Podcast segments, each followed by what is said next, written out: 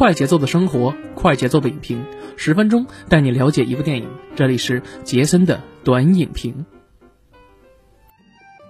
哎，不错，大家好，欢迎大家收听麻呢电台的杰森的观影报告，我是杰森。那又到周六了，本周六呢，继续由杰森为大家带来我们的电影的评论和分享等等环节啊。这个上一期给大家开了一个头啊，这个二零二三年春节档电影的一个呃给大家的一个分享嘛。上期也是评论了一下这个《满江红》，也不能说评论吧，就是说分享《满江红》啊。然后这一次呢，我们录制时间呢也是一月二十五号的大年初四的晚上啊，这个九点十三分啊，刚看两集《狂飙》啊，这《狂飙》越看越有意思啊，同志们，我觉得大家一定要看看《狂飙》啊，真的是非常非常推荐啊。呃，接下来其实我们要说一说这个《流浪地球二》啊，这部呢也是。呃，我春节档期啊，就是唯一能觉得说它能跟《满江红》啊有一拼的这么一部电影。呃，截止到我们录制节目时间的一月二十五号大年初四晚上二十一点十三分的时候，《满江红》上映四天是十六点九六亿，呃，《流浪地球》上映呃四天的时间是十五点七亿啊。其实，呃，很多人都会问我为什么现在有一个这种差距啊？差距在哪儿呢？其实，在头两天的时候还一还没有什么太大差距，直到第三天的时候，哎。突然之间，大家都觉得说这个排片儿啊一下起来，其中啊，呃，有一部分呢是有些特殊原因的，呃，然后呢，呃，因为啊，我分析一下啊，因为这个《流浪地球》的时间呢是三个多小时，啊，三小呃一百七十三分钟的时间啊，然后但是《满江红》呢是两个多小时的一个时间。所以其实，在一个排片的这个量级上，你看一百五十九分钟的时间啊，所以其实，在一个排片的这个量级上面来讲的话，越短的时长，反而其实越会造成这个排片上的一个有利的因素啊，所以这是第一点。其次呢，就是有一些呃场外的一些因素，大家都懂啊，就比如说可能我们会有一些是吧？就比如说有一些热情的一些影迷，他们可能会自己选择包场啊，这些这些可能会占用的一点一些因素在里边。总体来说的话啊，我感觉是这个样子。啊，甚至还有一些传闻说，可能这个是不是有一些其他的另外一些场外的一些手段，比如说像什么偷票房之类的，这个我们就暂时先不提啊，因为我也看到一些谣传，但是没有实际的证据啊，这个咱们就不说了。呃，我觉得其实今年呢是一个国产电影非常利好的一个时代，为什么这么说呢？因为呃这两天啊，基本上我看了。用大概四天的时间就已经破了三十亿的票房了，这个是去年一整年我们都在努力加油，都可能甚至啊才刚刚咬咬牙完成了目标。今年啊，我们用了差不多不到一个月时间就完成了这个目标，而且还是我们国产电影完成的啊，这个我觉得就是非常的有意思啊，非常非常有意思啊。还有一点就是这个《流浪地球二》这次是同步北美上映啊，同步北美上映，包括在英国伦敦，它也举行了一个首映礼。啊，呃，据说这个反响不错，而且在这个国外的这个 IMDB 上，给打了一个八点二分的一个分数。那烂番茄的这个新鲜指数是百分之八十。啊，呃，还有这个爆米花这个指数呢是百分之九十四。其实如果是这样想的话，我觉得啊，首先来讲，恭喜一下咱们的小破球，终于走出了这个中国啊，走向世界。正所谓一波文化输出嘛，我个人是这么觉得。因为，呃，这个正应了一句我们的话啊，之前我们在节目里开玩笑说的，就是说好莱坞电影啊，中国市场。这个中国观众啊，这个好莱坞已经不太适合中国观众了。其实我个人觉得呢，可能是这样，因为为什么呢？因为除了那位大老板版的电影以外，我觉得我们的《流浪地球二》真正做到这一点。很多人就问我这样一个问题，他说：“杰森啊，你说一下《流浪地球二》和《满江红》，既然你都看了之后，你更喜欢哪个？”我说我没法做出评价，为什么呢？因为它不是一个类型的片子，就是你很难做出一个比较。一个代表着中国电影的未来，还有它当今最强大的一个视效工业工业化的这么一个水平的一个产物，还有另外一个是一个非常有这个思想、有思考的这样一个剧本，这样的一个电影，能让你层层反转，让你看得非常过瘾的一个电影。所以我觉得这两部片子无论放在哪个档期，都是一个非常强劲的对手。而且我其实也特别高兴的是，能够看到啊，在国庆档期里边有这么多。优秀的国产电影能够出现在这个档期里面，所以我觉得真的是非常非常的开心。如果说非让我选的话，我可能会更喜欢《流浪地球》一些，因为《流浪地球》它是一个科幻片，呃，我也是一个科幻迷哈。说白了就是我特别喜欢看一些大场面。但是《满江红》这个片子让你看完之后更更加深了一些对你可能电影的一些思考吧。其实这个《流浪地球》里面也有啊，《流浪地球》里面也有。呃，那说那么多，其实我们还是要说一下这个电影的一些基本的一些呃信息吧。流浪地球》呢，还是由郭帆导演去指导。那么，在一九年的时候，《流浪地球》呢也是上映第一部，就是当时呢是有这个 IMAX 版本，还有中国剧目版本，当时它是有一个 3D 化的一个效果的。那这次还是请来了这个吴京来饰演刘培强啊。我记得在第一部的时候，刘培强最后。是开着这个啊，这个领航员空间站，然后撞向了这个木星啊，因为当时是，呃，这个木星要跟地球呢去吸引去对撞了，所以说没有办法用领航员用领航员啊空间站去撞这个木星，然后呢，呃，迫使木星这个爆炸啊，远离这个地球，这样地球才能够啊飞向啊比邻星，啊，可以说是拯救了地球嘛。然后在这一次的话，其实第二部里面，我们看到目前为止这个物料来讲啊，就包括我看完这电影之后，其实第二部讲的是前传，但实际上第二部我觉得往往要比第一部精彩。所以其实看完电影之后，我跟朋友出来以后，我就说，我说第二部都能做成这样，那第三部应该怎么接这个片子呢？你说第三部真的是，我感我我感觉就对于影迷来讲的话，我都觉得有压力，甭说导演了，真的这个片子的话。第二部它只是个前传，你说在第一部的时候，它完成了那些我们所谓性的奇观性的东西，那在第二部它展示了更多所谓的这种奇观性。那这个之后我们也会在我们的节目里面的后半段时候，我们再给大家聊聊这个事儿啊。接下来的话就是刘德华华哥啊，华哥其实之前一直就想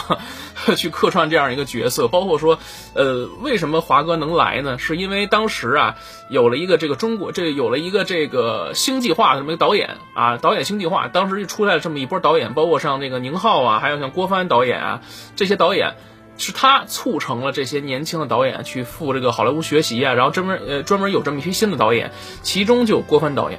啊。郭帆导演当时也是拍了这个，很多导演其实交出了不同的作业，比如说陆阳导演交出了这个《刺杀小说家》呢，郭帆导演呢就交出了《流浪地球二》等等等等这些。我觉得其实刘德华大哥啊。呃，华哥其实对我们中国电影来讲的话，真的是贡献特别大。然后还有李雪健老师在里边也客串了一个角色啊。其实他的戏份呢，其实也不算客串吧，还是蛮多的啊。李雪健老师演的是这个我国的一个代表。然后接下来就是沙溢，还有宁理，还有王志啊。王志也算是在延续第一部里面饰演的是这个，呃，刘培强的妻子啊，韩朵朵。然后剩下一些还有一些其他的演员，我们就不一一介绍了。但是这里边 其实我特别想说的是什么呢？呃。在这个电影里面，在第二部里面，它虽然是个前传，但实际上它对第一部来讲的话，有一个非常重要的一个作用，就是它把之前第一部的一些我们不知道的一些情节或者不知道的一些事儿，都给它做了一些延伸，就包括说这个莫斯。啊，这个莫斯它是怎么样诞生的？这个就是有了一个非常有意思的一个解释了。所以，其实说到这儿，我们要进行一个剧透环节啊，因为不剧透没法说啊。所以说，可能给大家一点时间，如果大家没看电影的话，可能听到这儿的时候，就请大家暂时先关一下节目，或者先暂停一下，等您看完电影之后，我们再听这个节目。好，三二一，我们继续回来啊。那其实说到这个第一部的时候，跟第二部有什么区别呢？你看第二部它是一个前传电影。很多人其实，在看电影的时候，尤其看系列电影的时候，有一个最大的一个通病就是什么呢？我觉得其实系列电影里边啊，尤其是第一部之后，第二部和第三部是最难拍的。因为如果你第一部把它拉到一个非常高的高度之后，你看你在看第二部的时候，你就会觉得非常的别扭，甚至期待感会非常的这种提升。我们举个典型的例子，就是《无间道》这系列的电影，就是你第一部的时候，其实最后你看这个梁朝伟都已经死在这个电梯里了。那这刘德华出来之后举了这么一个身份证，那他应该怎么去接这个第一部这个戏？难道人道还继续去去演？没想到第二部人直接讲前传了，讲的是这个九七之前回归的这个故事，也就是说韩琛那会儿还活着，演了这个倪永孝他们这个家族这样的一个故事。然后到第三部的时候，哎，又顺延一下。其实我觉得这个是一个挺有意思的一个设计啊，挺有意思的设计。嗯，其实往往三部曲都是这样，或者说就是一个正序的这么一个排列。就比如说我们像《指环王》一样，你看完第一部之后，那第二部、第三部它是一个顺延的一个东西。但是很多情况就是，比如说像《指环王》类型的这种系列电影，就是如果你没看过第一部的话，你再看第二部和第三部是接不上的，因为它对这种。路人影迷来讲是不是特别友好的？比如说，哎呦，我今儿看的一个新的电影啊，这叫什么？叫《指环王二》是吧？那我看看啊，因为一我没，然后一你看过，哎呦没看过，那可能在第二部开头时候，我也看到这个白袍这个灰袍巫师甘道夫举着一法杖是吧？对着炎魔这样，那什么意思？不懂啊，是吧？为什么他变成这样呢？而这老头是谁呀？是吧？我不懂，对吧？这其实就是一个所谓的我们所谓的一个粉丝向的一个电影，或者说像一个作者一样的电影一样。就是我觉得一个好的一个电影能让所有人都应该能看明白。其次就是我们在观影的之前，其实大家如果想看这个系列电影的话，呃，也能做一些功课。比如说，还是推荐大家看一个前传性电影。但是你像这部《流浪地球》里面，其实如果你没看第一部的话，你对第二部其实没有任何的障碍。因为第二部完完全全讲的是前面的故事，它可能只是引入其中的一些人物，包括说这里边的话，引入的人物仅仅就是刘培强，还有这个吴孟达老师之前饰演的这个角色啊，韩子昂啊，你看吴孟达老师这个之前在里边演的非常不错，而且其实这里边其实有一个最大的一个彩蛋，就是吴孟达老师，呃，郭帆导演其实非常用心啊，在这里边用了一个 CG 的一个手段去复原了吴孟达老师。呃，当时我记得有一个戏份是这样的，就是当时这个这个年轻的这个刘培强跟这个韩朵朵结婚啊，然后结婚的这个婚宴现场的时候呢，这个沙溢饰演的这个角色是这个刘培强的叔叔，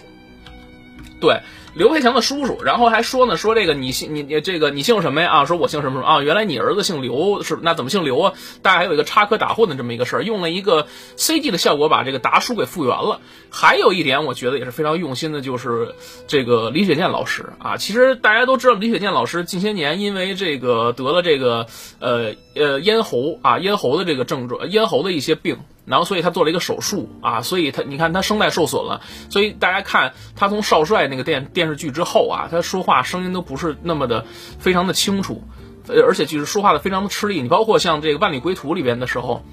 呃，给他选择了饶晓志导演选择了一个配音哦，对，饶晓志导演其实也是啊，这个刘德华，呃，刘德华华哥啊所这个呃扶持的一批新人导演之一，他教出了人潮汹涌的这样的一个电影。啊，包括像后来的《万里归途》，其实也是这样。你看《万里归途》里边，李雪健老师饰演的这个角色，也是一个我们国家的一个这个外交的这么一个官员啊。你看他说话的时候，就是还是用了这个配音，但是实际上听完以后就觉得非常别扭，不太像他真实的这个声音。但实际上，你看一些相关的宣传物料，包括你看像《流浪地球二》这次的宣传物料的时候，有一个预告片有一版物料的预告片这么说的，就是李雪健老师当时拿着这个手机，他说：“我就是要在这个小白点上建一万座行星发。”发动机说这话的时候，他是用的原因，所以你会听到可能有一些啊，可能会听得不太清楚。但是我没有想到，最大的惊喜就是在这一次电影里边，郭帆导演真的很用心，他用 AI 的修复的技术，把这个李雪健老师的声音完完全全给修复了。但实际上，全片有百分之九十九的声音全都是修复，只有百分之一的那个声音，就是李雪健老师当时饰演那个角色说要给这个行星发动机点火的那一瞬间的时候，那一瞬间是完全用的原音的。我当时我听出来了，我觉得真的是非常非常的用心，也非常非常的感动，而且还是非常感叹这样一位老的艺术家。呃，这么大的年纪了，还能够依然的坚持啊，去用这个自己的这个，呃，这个原因再去呈现，包括说再去，呃，非常敬业的去演这个戏。包我记得有一个镜头是这个，呃，海浪啊，超过了这可能这个护城，呃，超过了这个防护堤，然后冲下来那一瞬间的时候，这个水。也是挺大岁数啊，淋的这场雨也是非常不容易啊，非常不容易，也是给我一个最大的一个惊喜在里面啊。这个是呃关于这个声音的这个部分，李雪健老师这个声音的一部分。好，接下来其实我们再说一下，对比一下这个第一部跟第二部之间还有哪些不一样的区别呢？首先我们来讲一下，就是一个质的飞跃的话，给我的第一感觉就是什么呢？它的这个。呃，从科从这个科幻特效的这个角度来讲的话，它是有一个质的飞升的。我们无论说是在第一部里面，你看当时刘欢老师唱这个带着地球去流浪，是吧？我记得那个 MV 里面有一个非常大的一个长镜头，是一开始的时候，这个镜头是顺着这个这个。这个呃呃运石采石车啊，采石车，然后慢慢的拉伸拉伸拉伸啊，你就会看到拉伸到一个太空的一个拉伸到一个领航员空间站，那么一个长镜头，大概持续了有一分钟吧，它展示了一下一个非常宏观的这么一个科幻的一个视角啊，但是你看。但实际上，我们会发现有这样一个问题，就是说，在第一部里面，行星发动机它都是拍的远景。我不知道大家，你看仔细琢磨琢磨啊，是不是这样？就是镜头放到行星发动机时，它都是发的远景。比如说，我们我们想一个镜头，第一部里面的话，就是刘培强中校在回忆起之前自己在地球上的日子的时候，他看到他的岳父韩子昂，还有他自己的儿子刘启在这个沙滩玩，他在旁边看着这个照片，有一个远景，就是这个行星发动机。啊，就是这个行星发动机。那么地下是这个地下城，那地下城其实挺挺简单就拍出来，因为它是一个实体的嘛。但是这个行星发动机它是一个虚构的一个东西，我们所有人都没有见过。说行星发动机是什么样，我们不知道。而且原著里边其实也没有对它太多的去描述啊。其实原著就是一个非常短篇的一个小说。那如何说把这个小说拍成两部甚至三部这样的一个体积？所以这个也是给这个编剧兼这个监制的这个大刘老师也是出了一个非常大的一个难题，我觉得。而且这个，据说当时郭帆导演在拍的时候，也是找了一帮中科院的一些这个科学家，在大家一起在研究、在讨论，说什么啊？说啊，这个反正是一个笑话，大家可以听当段子听啊。反正说完之后说啊，我说这些，反正你要签保密协议是吧？然后郭帆导演说啊，我说的这些你们也要签。所以其实这是一个非常有意思的这么一个故事啊。呃，反正大家可以听成一个笑话讲，这也是一个段子。但实际上我们就说这个，呃，制作呃这个这个。我们这个剧组在制作的时候，不光是制作这个模型也好，包括说这个在 CD 的制作上也好，它是有一个非常有这个研究精神的啊。他们基本上非常的追求这个这个人物也好，或者这个东西它的精致性。所以你看，在第一部里边，可能是由于它的经费不足吧。呃，它的特效方面的话，如果你跟第二部对比来讲的话，明显就感觉第二部比第一部有一个质的飞升。刚才我们说的就是第一部的行星发动机，它是有一个远景，很少会有近景的描写。除了说最后那个通过那个点燃的那个写出来代码，不是说这个这个春节快乐是吧？有那个代码，然后就看行星发动机喷火，那是一个呃特效以外，剩下的其实你看第二部里边的时候，我们再看第二部时候会发现明显的变化，就是行星发动机我们可以看到它的近景了。这是我们第一次看到近景，甚至我们可以看到刘培强中校开着他的飞机，带着他的老婆，在这个行星发动机附近再去开飞机的那一瞬间，我甚至都觉得说这个是不是就是我们中国版的这个壮志凌云，对吧？你可以看到他的那些这个飞机的这个场景啊，飞翔的场景，还有就是当这个这个太空电梯这个场景，我觉得我们也需要说一下，这个这个奇观性，我觉得毫不亚于说像第一部里边这个领航员空间站的那个俯瞰的那个视角。这个太空电梯其实有很多朋友都说啊，就包括我自己也琢磨说，这个太空电梯啊，坐起什么感觉呢？如果你不知道什么感觉的话，大家可以去欢乐谷或者方特中心啊去坐坐这种天地双雄或跳楼机啊，大家就知道什么感觉了。呃，这个其实是一个非常有创意的这么一个这这么一个玩意儿，我觉得它这个视觉效果拍起来真的是非常非常棒。而且你想想，这个脑洞非常大呀，从地球啊，从地球开始一路弹上来，弹射上去啊。弹射上去，经过穿过大气层，弹到领航员空间站，这是需要一个多大的一个推力再去做这个事儿？我们目前为止，大家都知道，我们的这个这个火箭发射是需要什么呢？有这个火箭助推的。那这个太空电梯所每一次的升降，而且它是能够。返回的，你知道，就像真正电梯一样，这是一个非常有意思的一个奇怪性质的东西。而且，它在这个呃前一个小时里边的时候，是重点描绘了这个这个太空电梯。为什么呢？因为太空电梯是首批啊这个训练的这个宇航员的学员他们的一个重要的交通工具。因为当时太空电梯就是唯一能够连接啊这个领航员空间站的这么一个交通工具也好。所以说，你看到这里边。前一个小时会有众多的这个关于太空电梯的这个描写，包括在里面发生了一些什么什么样的事情啊也好，或者说大家在训练里边有一开始的时候训练的时候可能都直接就经受不住这种重力的冲击，可能都晕了或吐了。接下来慢慢自己练就非常非常的好啊，这种这种效果其实是有的，里边还具有这种喜剧的效果出来，我觉得这点是比较好的啊。然后其次呢，就是还有一个这个奇观性的东西，那就是这个第一次在二零四四年的时候，这个太空电梯危机。啊，太空电梯危机，就是当时呢也不知道是为什么，突然之间呢，这个所有的这个太空电梯就不受控制，而且就被人为的啊，可能你看又有这个有人劫持这个太空电梯了啊，这里边可能出现了克拉拉是吧？然后复制什么韩朵朵这个信息在里边有有一场打戏，你看有爆破什么的。然后你看，但是我觉得这里边还有一个非常精彩的地方就是。当时训练所用的这个呃无人机也好，飞机也好，全部失去了控制，然后开始攻击这个基地。我觉得这段特效其实做的时候，我们不能说它非常的完美，但是我只能说是说它就是代表中国电影现在目前最高的一个这个科幻电影制作的一个工业化水平。虽然说它片尾还是。啊，感谢了这个维塔工作室，但是实际上我们看啊，这里面还是有这个我们国我们国产自己的这个工作室的一个团队，就是当时制作这个什么呢？制作这个呃刺杀小说家那个团队叫莫什么的什么的，我忘了，大家有兴趣可以查一下，这个我可能拼不出来，但是我觉得这个公司真的是非常非常的厉害。呃，还有一个就是古天乐的天下一。他在做这个《明日战记》的时候也是非常非常厉害。我觉得我们国内现在的特效公司，它的特效团队做的真的是一点儿都不差啊！大家可以可可以有兴趣可以搜一搜，我们就不再去做延伸了。其次就是这里面还延伸了一个话题，就是什么呢？数字生命这个话题。这个数字生命是什么意思呢？就是说把人类的思想和他的意识备份在一个 U 盘里，然后上传到这个整个系这个计算机的云端。或者说，你可以类似于像这种元宇宙的东西，就是把人的这个意识上传到电脑里之后，当人体这个所谓的人体死亡了之后，那他的意识将在电影在这个系统里将得到永生，这就是所谓的一个数字生命。那其实，在一开始研究的过程中呢，是有部分科学家是支持，但后来其实也有一些部分的科学家是持反对意见的。这个数字生命。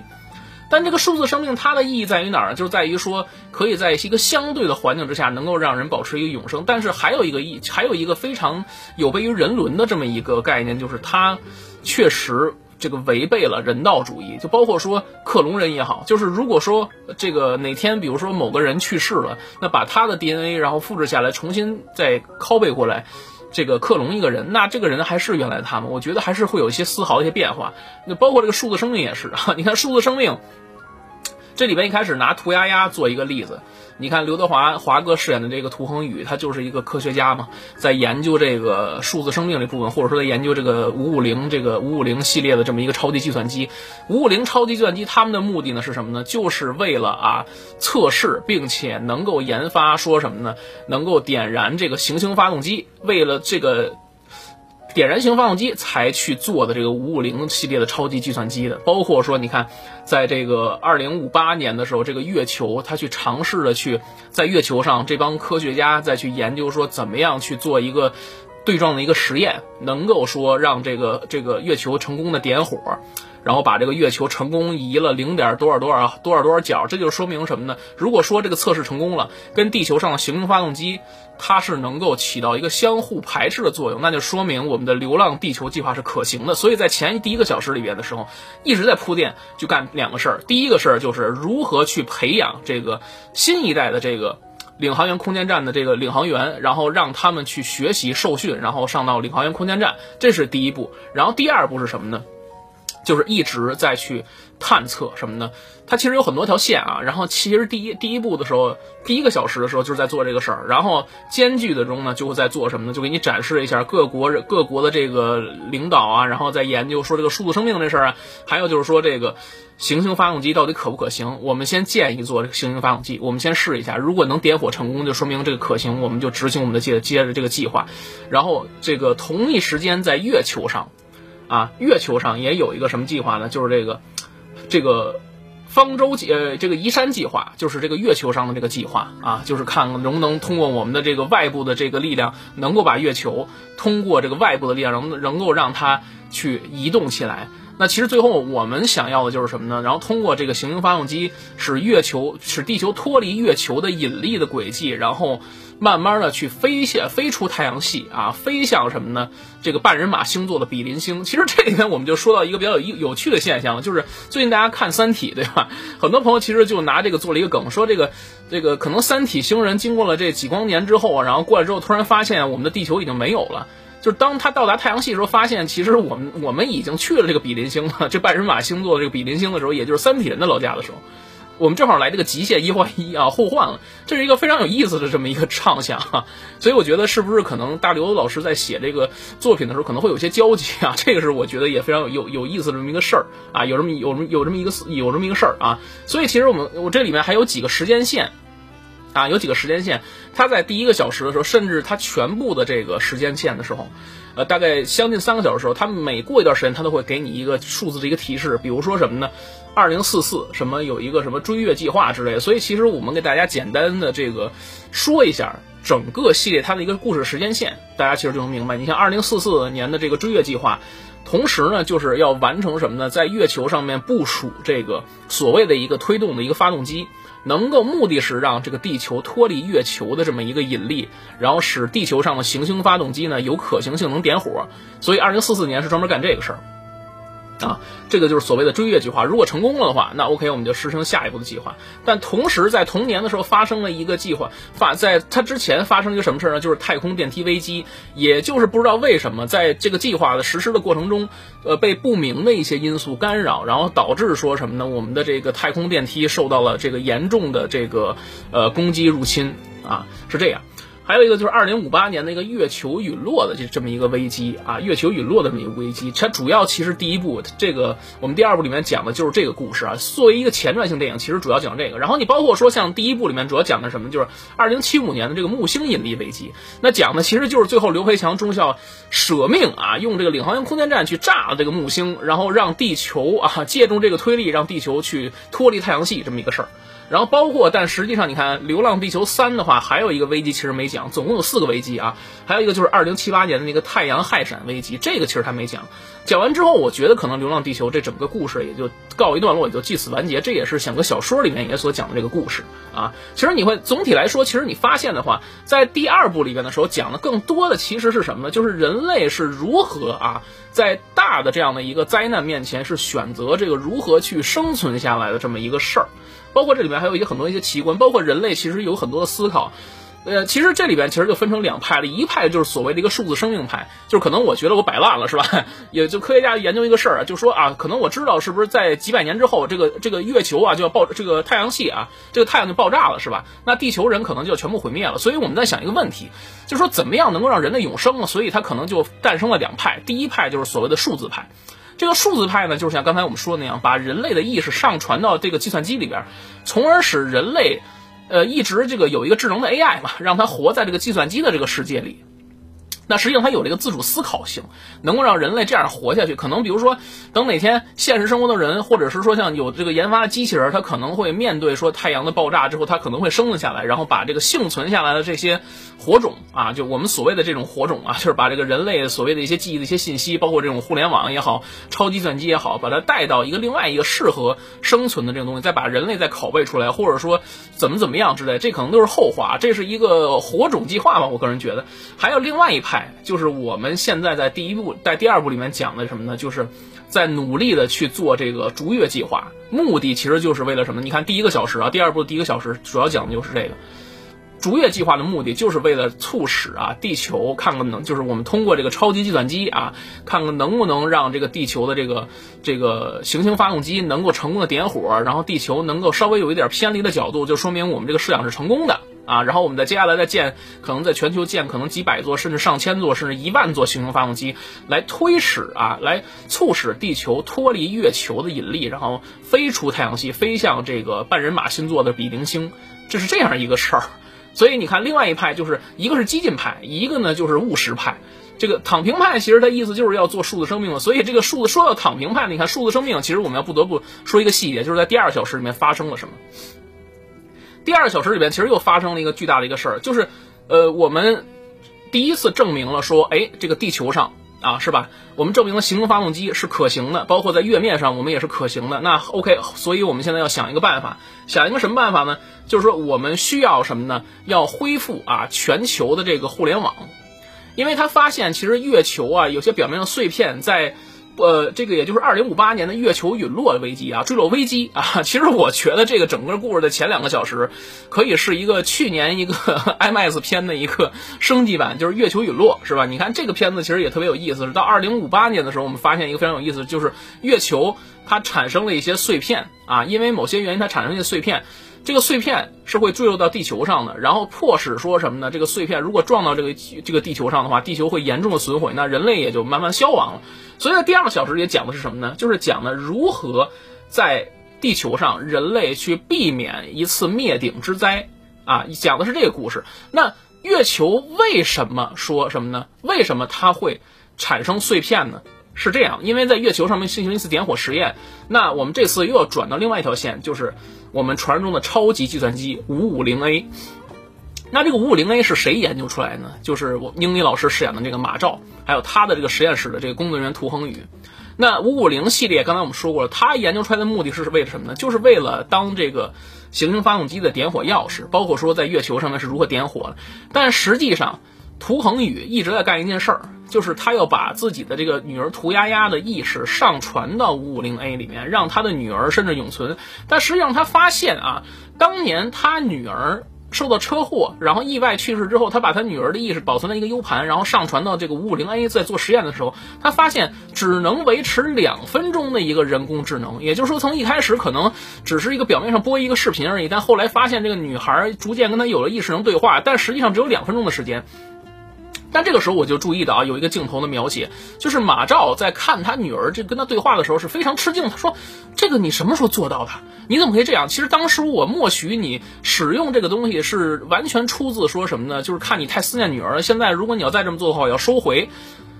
所以说，其实我觉得看到这儿的时候，我就突然有一个设想，再再联系一下后续我们想说的东西。我在想这么一个事儿，就是这个所谓的数字生命会不会就是？这个马照他自己才是最大的一个幕后推手，啊，我们可以这么想啊，就是我们举一个例子，我不知道大家在看这个三个小时的电影里边有没有想到几个细节。第一点就是他其实默认涂恒宇去用这个五五零 A 去测试涂鸦鸦的这么一个，呃，他的一个自主的一个生命吧，或者说他有没有这个跟他有这种自主的意识对话。虽然只有两分钟，但是他后来用了这个五五零 W，他就发现啊，确实能跟他融为一体，所以。但是你看到后期的时候，他这个 涂恒宇为了说什么呢？为了能够让自己的女儿得到说一辈子的幸福也好，或怎样也好的，让给他一个完整的一生，他冒着自己被除名的一个风险，他其实当时已经有了一个地下城抽签的名额了。为了除名的风险，他进入了这个所谓的我们这个北京数据中心啊，航天数据中心，然后把这个自己的涂鸦鸦的这个 U 盘插到了这个五五零 W 身上。那同时插到五五零 W 身上的时候，上传之后，那在这个是在地球这一面，我们再说月球，那月球同时也受到了一个极大程度的干扰，所导致的一些冲击，使月球产生了碎片，这才导致二零五八年月球陨落的这么一个危机的这么一个事儿。其实这种种原因其实都对上了啊，都对上了。还有就是什么呢？他默许这个涂鸦鸦上传这个事儿啊。并说了啊，这个一开始这个涂鸦鸦不是出了车祸了吗？然后他的妻子啊，这个佟丽娅佟丽娅饰演的这个角色，我觉得非常有意思。虽然只有几分钟的时戏戏份，但我觉得也是非常惊艳啊。然后他默许了说什么呢？涂鸦鸦上传到这五五零 A。然后，因为他们研究这个数字生命嘛，然后比如说出了事他负责，所以这个其实就有点意思。而且你看到最后的时候，也就是，呃，涂恒宇在最后的时候把涂鸦鸦上升到打五五零 W 的时候，他其实并没有阻止他，只是在外边跟他说：“你把门开开，是吧？”其实他完全有时间啊，派人去把这个门给踹开，去撞开。但是他直到说这个涂恒宇完成上传之后，他才把这门。带人去撞开，然后拿那个太色枪去电他，所以我觉得可能其实马照才是这里边的一个始作俑者。你有人说，其实杰森可能你想的是一个阴谋论啊。你看，在这个这这部里边的时候，马照其实在这个这个修复这个北京根服务器的时候啊，这个北北京根服务器其实也非常的有意思啊。在二零五八年的时候，其实北京啊已经被绝大的这个绝大部分的这个海水给淹没了。你看到这个鸟巢是吧，已经被淹没。北京根服务器，它的北京数据中心啊，其实就是在什么呢？这个鸟巢附近啊，全球互联网的数据中心有三个根服务器，其中在其中有三个啊，其中有一个在北京，然后有杜勒斯，还有东京的一个服务器。那北京的这个服务器就是在这什么呢？鸟巢附近啊，它是一个水下，所以其实当时这几组人马共同出去的时候呢，你看马照牺牲了，然后这个涂恒宇也牺牲了。当然他在最后的时候呢，他举起了一个数字密码棒，让这个涂丫丫去记录下，因为只有他才能够记录下来这个事儿。然后呢，迫使说什么呢？人类能够啊，将核武布置在月球上面，把月球炸开了之后啊，把月球这个炸开了之后，呃，彻底的把它炸开之后，促使这个地球能够脱离月球的这个引力，然后躲开这个碎片，啊。但是有一个事儿就比较有意思是什么呢？因为啊，没有说什么呢？因为当时人类集结了所有的这个地球上所有的核武，把它送到了月球之后，发现一个事儿，就是。好多这个核弹，它是有不同型号、不同年代的，那它的密码其实是非常复杂，你就解不开。所以呢，当你当时人类科技这个角度来讲是解不开，而且只有给只给他一个小时时间啊，这个半天时间是解不开的。所以最后其实有一个非常悲壮的时候，当时也是给我看的，也是为之一振啊，就是。